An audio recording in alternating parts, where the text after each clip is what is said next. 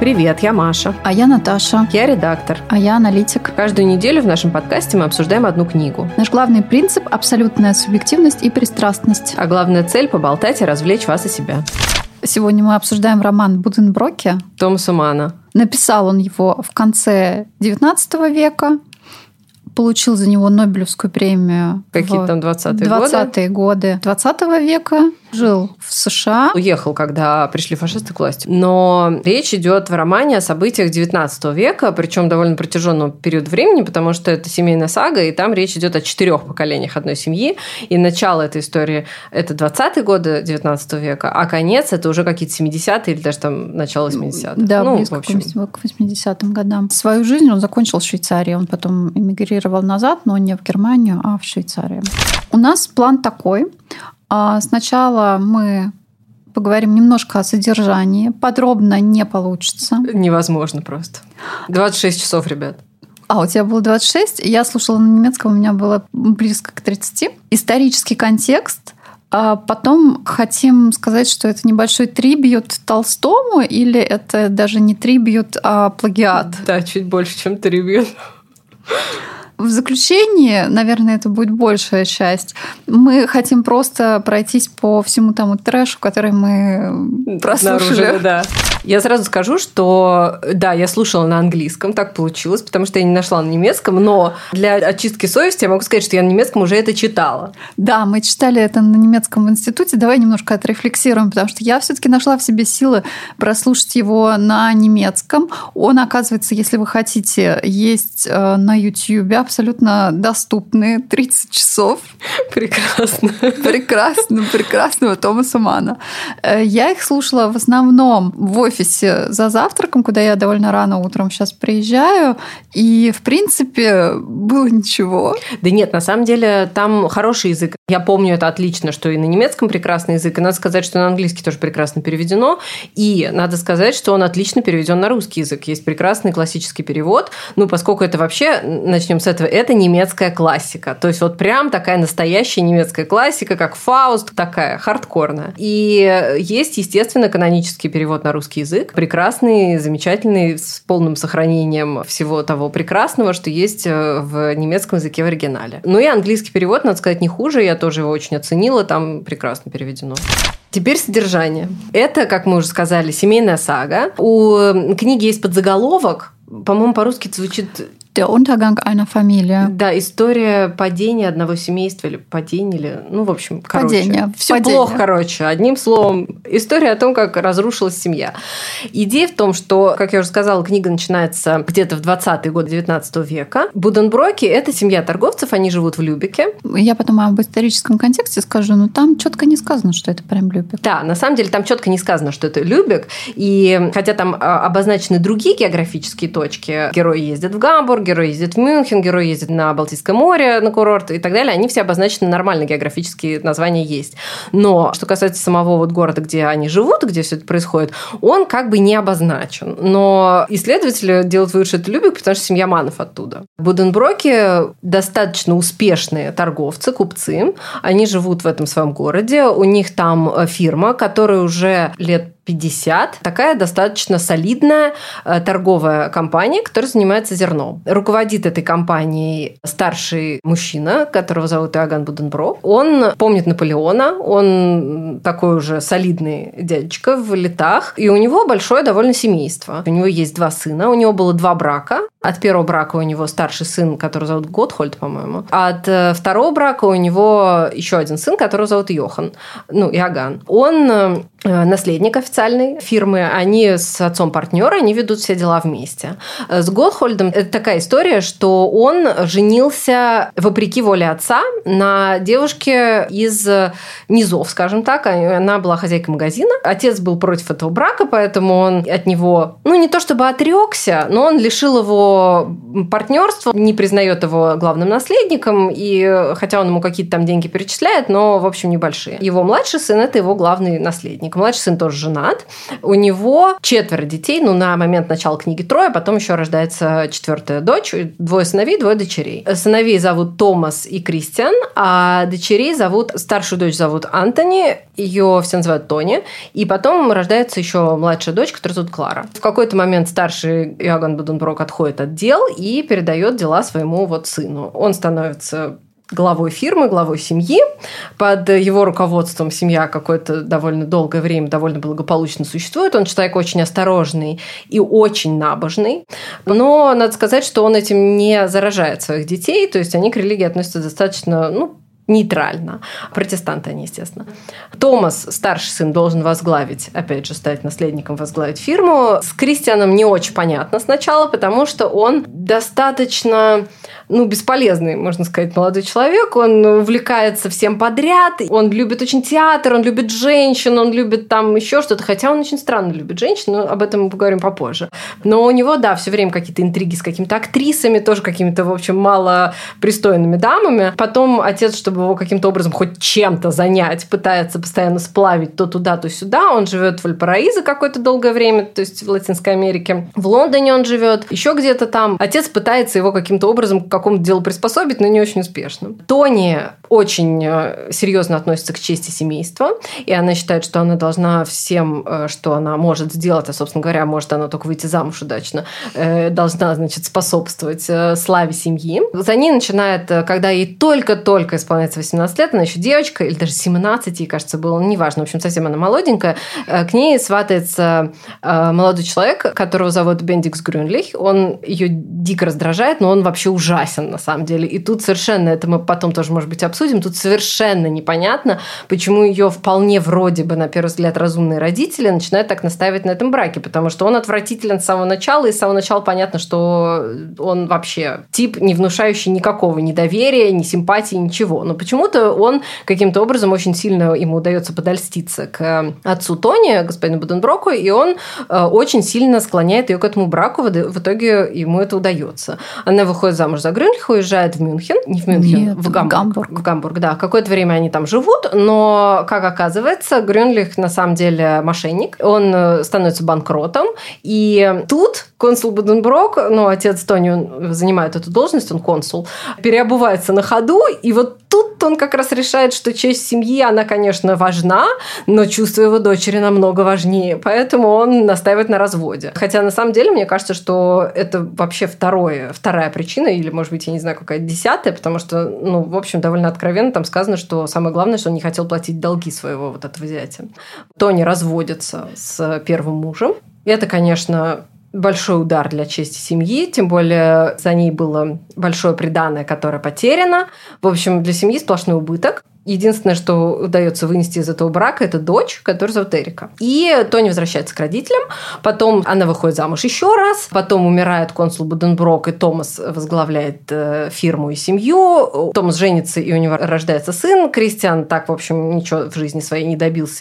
Второй брак Тони оказался тоже неудачным. Более того, брак ее дочери тоже оказался весьма неудачным. И, в общем, фирма, которая в начале книги процветала, фирма и семья, которые в начале книги процветали, у них были всех потрясающие потрясающие перспективы, и казалось, что вот наступает эра благоденствия и так далее. И на самом деле она даже и наступает, когда Томас становится э, главой э, фирмы, потому что ему сначала удается приумножить состояние, он сначала очень успешный коммерсант, и он становится сенатором, то есть он занимает более высокую должность, чем его отец. Кажется, что блестящие перспективы открываются и для семьи, и для фирмы, но как-то эти все перспективы не осуществляются, и э, заканчивается это тем, что и Томас умирает, и его сын сын э, тоже умирает в конце, и, в общем, у семьи наследников нету, фирма закрывается. Книга заканчивается тем, что э, все вот эти вот оставшиеся в живых дамы сидят у огонечка, там у каминчика и обсуждают свою неудавшуюся жизнь. Это было очень краткое содержание да. 30 часов. А надо сказать, я тут еще вот про содержание скажу, что я очень сильно заметила вот следующее. Там начинается, э, когда книга, там сразу довольно много героев, и ни один из них на самом деле подробно не раскрывается. То есть там говорится и про старшего господина Буденброка, и про консула Иоганна Буденброка, и про Томаса отчасти, и про Тони, и про Кристиана немножко, но они как-то как-то все немножко вот в стороне, и повествование разворачивается довольно быстро. То есть все события описываются, ну, как будто немножко скомканно. То есть, как будто бы автор торопится перейти к чему-то более интересному. А чем ближе к концу, тем события замедляются описания становятся все более и более подробными, раскрываются характеры. Огромное место уделено раскрытию характера Томаса, причем это происходит уже в конце его жизни. Очень много места посвящено его э, сыну, который вообще умирает, когда ему еще 16 лет. Нет, но прям большая последняя часть книги посвящена только ему. Хотя раньше вот этого всего не было. Все вот эти предыдущие герои. Вот Тони вышла замуж, вот она прожила с своим мужем, вот она развелась, вот она вернулась к родителям. И это все как-то вот очень-очень быстро происходит. А дальше все так вот замедляется, замедляется, замедляется, замедляется. И в конце вот эта вот сцена, она еще прям вот совсем, то есть такой прям диалог-диалог описан, в котором ничего не происходит, просто вот люди общаются. Чего в начале книги вообще не было. Когда пишешь роман, не один год, не два, а подольше. Да, он писал его 4 года. Исторический контекст. В момент, когда разворачивается большая часть событий, Германии как таковой не существовало вот именно как одного единого государства. Это было такое лоскутное одеяло из множества княжеств, и их было больше сотни. Ну, там, в частности, вот когда Тони выходит замуж второй раз и уезжает в Мюнхен к своему мужу, то сказано, что она уезжает в другую страну. Да, Мюнхен это было реально немножко другой страной, поэтому мы слышим, что какие исторические события проходят. Во-первых, город, в котором они живут, это Гандийский город, которому свойственно самоуправление. То есть там не было никакого ни короля, ни князя, которому они подчинялись. То есть торговцы жили именно таким образом. Поэтому Томас э, Буденброк становится сенатором, и пунктирно описано, сколько влияния он оказывал на развитие города, на принятие решений, например, там железная дорога до Гамбурга. Также там пунктиром описывается, как постепенно, начиная с 20-х годов, вот ближе к 50-м годам, и особенно к 70-м годам, когда Германия, вот северная часть объединяется, как отпадают таможенные пошлины, которые как бы вот в этом и есть лоскутном одеяле, и как меняется из-за этого торговля, и именно отчасти из-за этого и их семья не смогла перестроиться, потому что начали действовать новые законы, новые веяния. И там же есть и такой политический контекст, что как только вот все эти преграды падут, то какие-то вольномыслия, вольнодумности, которые есть в других частях вот этого лоскутного одеяла Германии, они хлынут в город. И там даже описывается в какой-то момент восстание, ну как не восстание, но какие-то беспорядки, которые рабочие устраивают, но довольно быстро их подавляют в течение, собственно, одного дня. Да, там вот эти отголоски там событий, которые были в основном там в других регионах Германии. Что еще мы слышим? Мы слышим такую идею, которая, конечно же, была, потому что войны Наполеона, когда Наполеон шел по Европе, он привнес вместе с собой и какие-то основы конституционного права. И когда Тони находится на Северном море или она на Балтике отдыхала? На Балтике, по-моему. На Балтике. Она там встречает студента, который с сожалением говорит, что Наполеон не завершил вот то дело установления современного государства, которое могло бы тогда случиться в начале XIX века.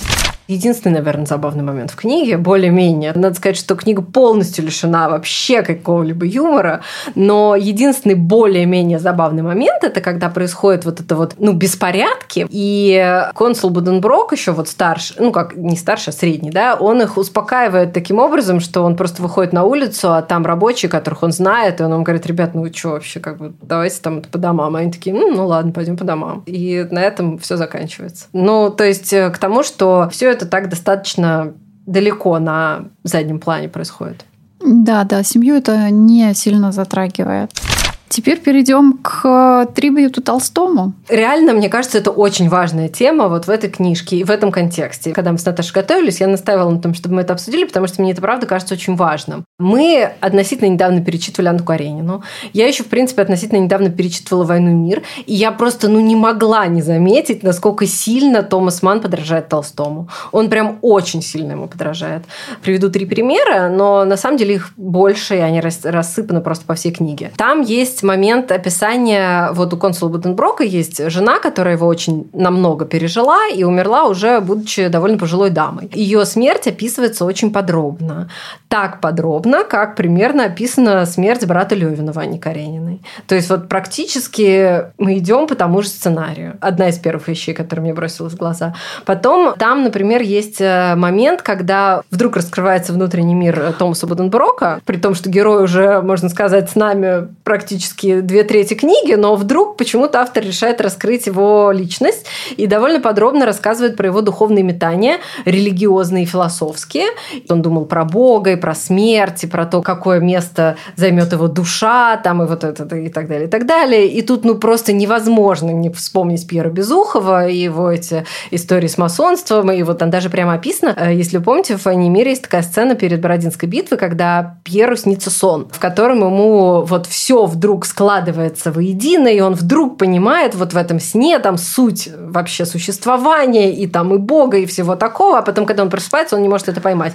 И вот там абсолютно такая Один в один, да. Там один в один просто. И главное, что вот эта вот ситуация, она повторяется и в жизни. Вот то и дело встречаете людей, которые вам что-то втирают, как они в какой-то момент что-то да, поняли. инсайт произошло, как сейчас любят говорить, и озарение, а потом как-то все пошло по другому сценарию даже окончание книги, вот эта сцена, где сидят вот эти вот дамы пожилые и разговаривают о том, как прошла их жизнь, это тоже, конечно, очень сильно напоминает вот эти вот бытовые сцены, которыми заканчиваются и «Война и мир», и Анна Каренина, хотя они там более счастливые, с более такой радостной коннотацией, а здесь все такое печальное, но тем не менее это прям очень похожий прием, что вот типа вот происходит событие-событие, а потом вот мы скатываемся к тому, что вот э, в такой бытовой совсем сцене мы их обсуждаем и рефлексируем про них. В общем, слава Льва Николаевича Толстого не давала покоя очень сильно младшему брату Ману, и поэтому там э, очень явно видно, что он хотел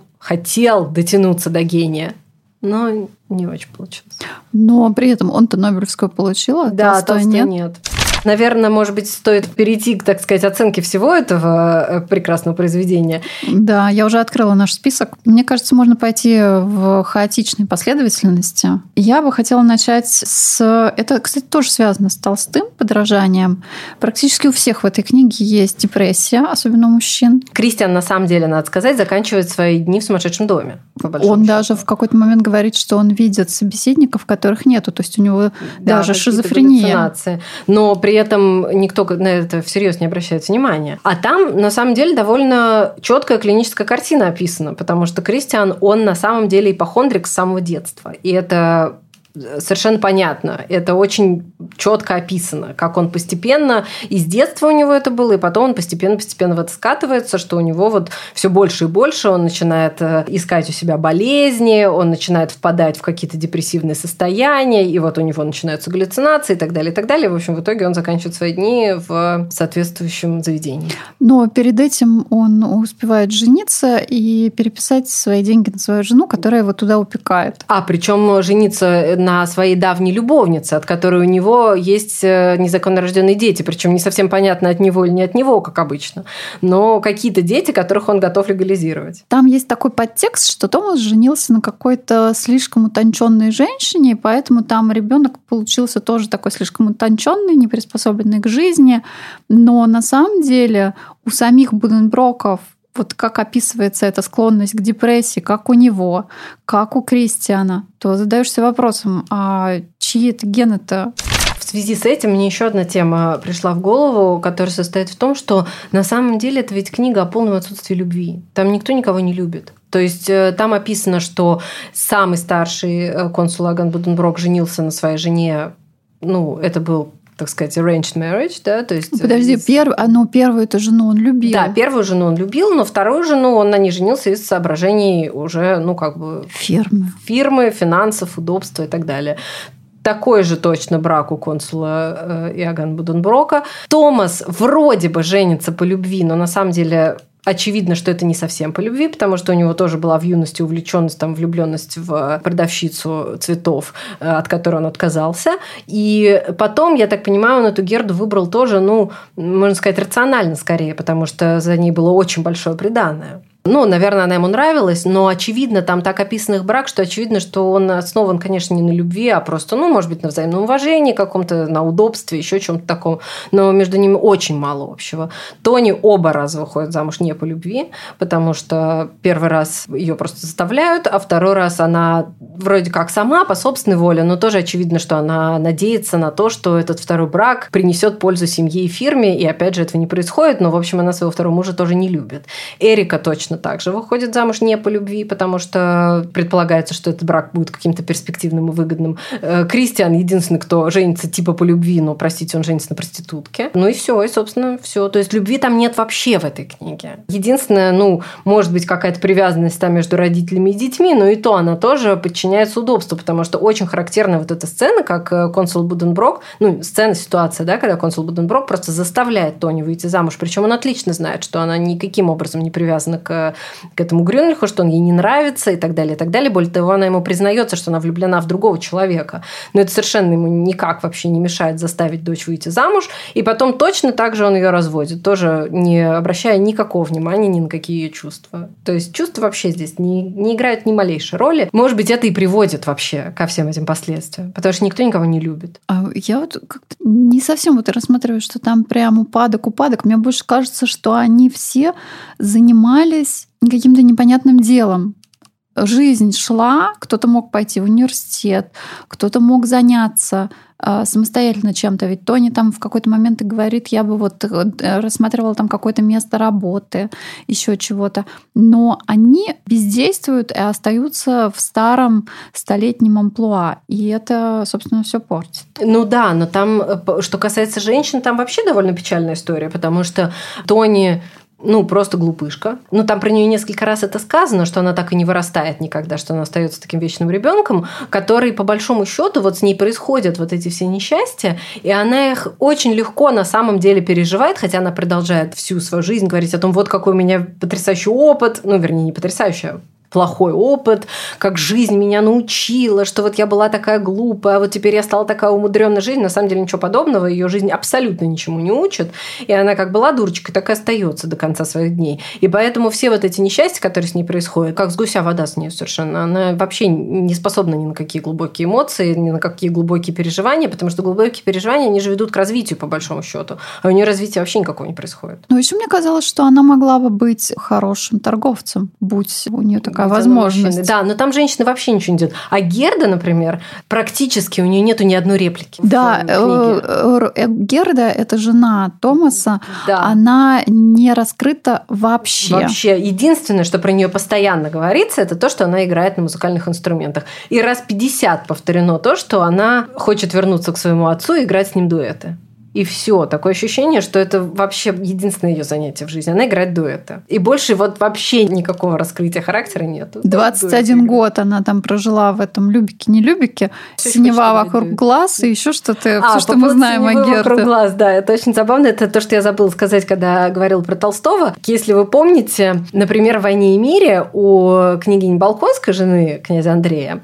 у нее были усики про который нам Лев Николаевич вспоминал каждый раз, когда он про нее говорил, что у нее вот были усики на верхней губе. Вошла княгиня Балконская, и просто впереди нее идут ее усики на верхней губе.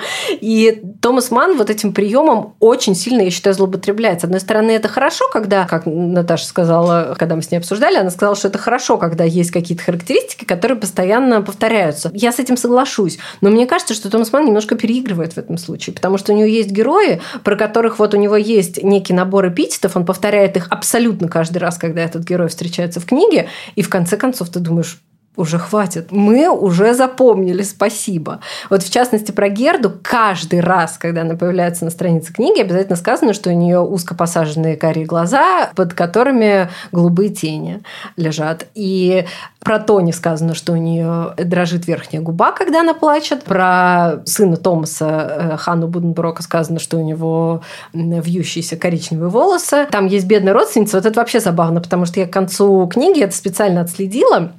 У них есть такая бедная родственница Клотильда Буденброк, которая присутствует во всех главных событиях этой книги, она всегда есть, и про нее всегда сказано, что она вечно голодная, что она все время очень много ест, но всегда тощая очень. Так вот, у Клотильды Буденброк есть в книге одна реплика в самой последней сцене она говорит какую-то одну фразу. До этого она каждый раз присутствует, про нее каждый раз говорят, какой у нее потрясающий аппетит. Над ней все время смеются, что она все время ест, но при этом она не произносит за всю книгу ни слова. Вообще, женщины произносят довольно мало. Да, довольно мало слов. На самом деле, да. Женщины там вообще довольно беспомощные, жалкие и, надо сказать, не вызывают никакой симпатии. Упадок мужчин еще больше заставляет задуматься в этой книге. Ну, это правда, потому что там описано, что вот самый старший Аган Буденброк, он достаточно такой жизнерадостный, полный жизни, хотя он уже пожилой в начале книги, но он такой прям живиальный, я бы сказала. Мужчина, у которого много сил и так далее. Ну, конечно, он потом сдает там в конце, но все равно видно, что вначале он прям полон энергии.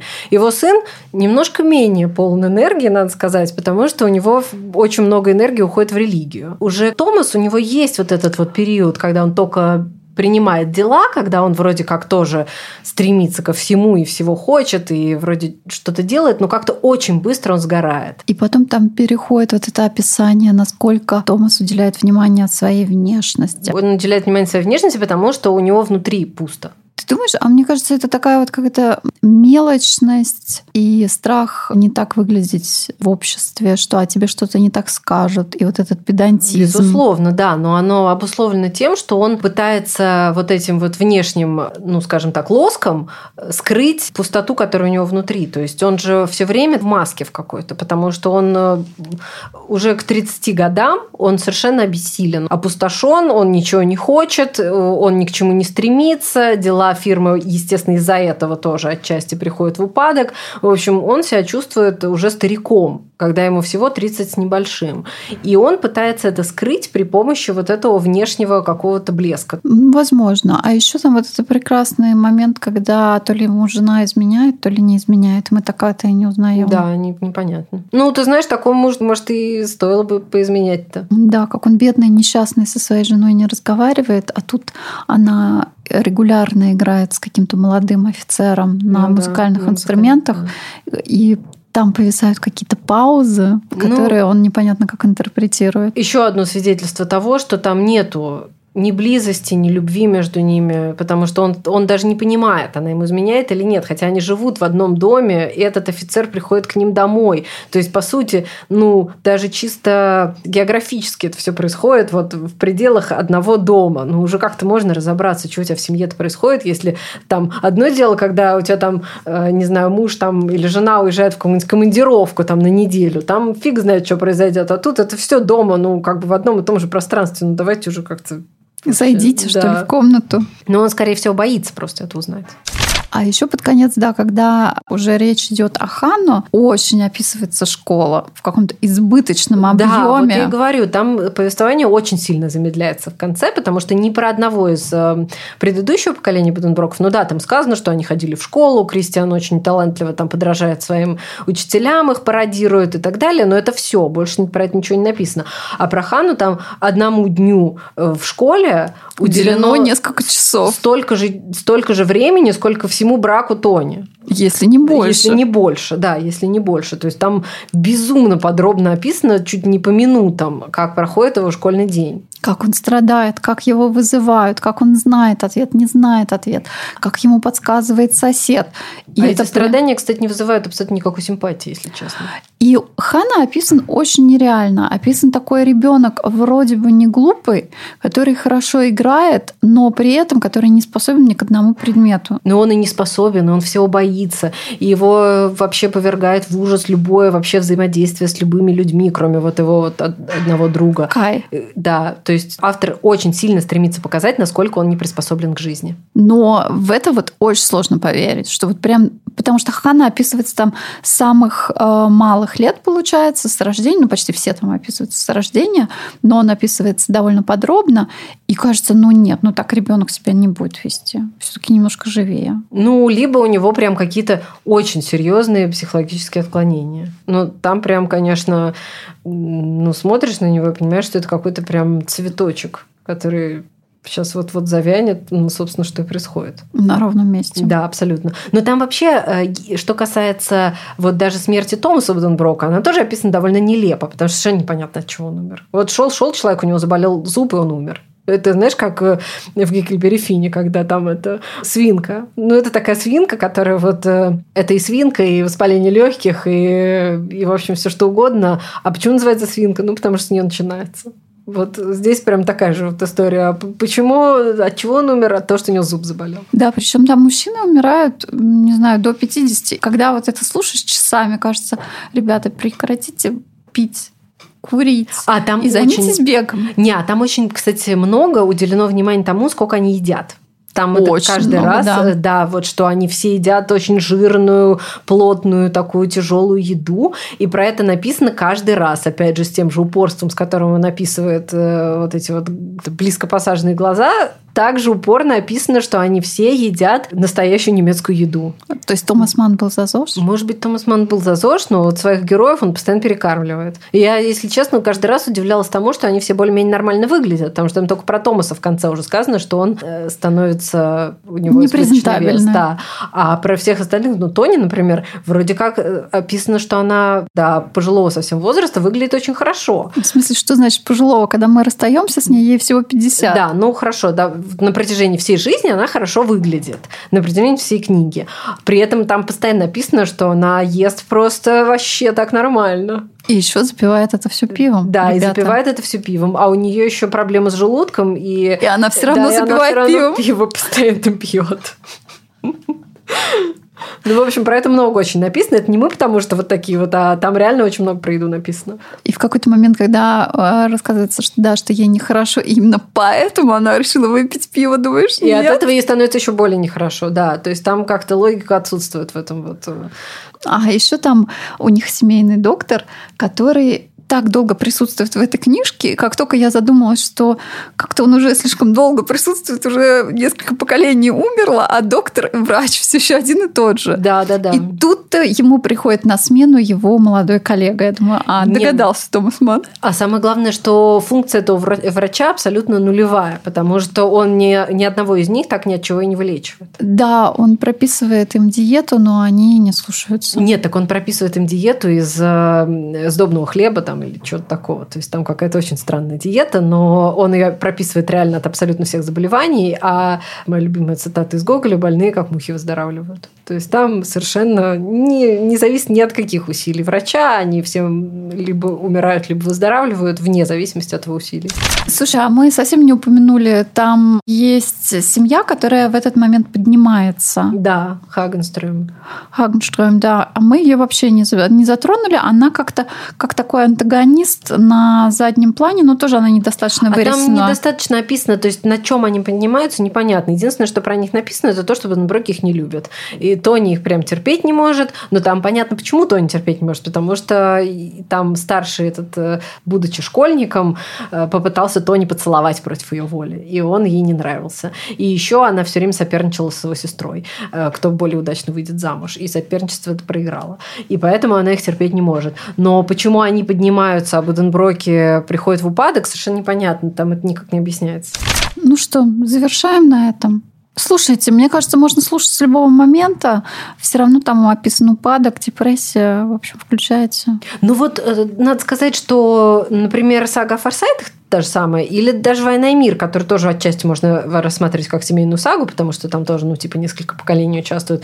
Там тоже описано, например, если взять, да, сагу о Форсайтах, это все таки самое близкое, там тоже описано, как э, э, семья на протяжении нескольких поколений приспосабливается к меняющимся обстоятельствам, там же тоже смена веков, там викторианская эпоха заканчивается, там, и так далее, и так далее. То есть это все тоже там есть, что сначала одна эпоха, потом другая, и надо к ней приспособиться, надо как-то выживать в новых условиях и процветать в новых условиях и так далее, и так далее. Но там как-то есть все-таки какая-то жизнерадостная нота в этом, что да, есть какие-то старые вещи, которые отмирают, но им на смену приходят новые. А тут как-то все старые вещи отмирают, а на смену им, собственно говоря, ничего не приходит, и, в общем, все плохо.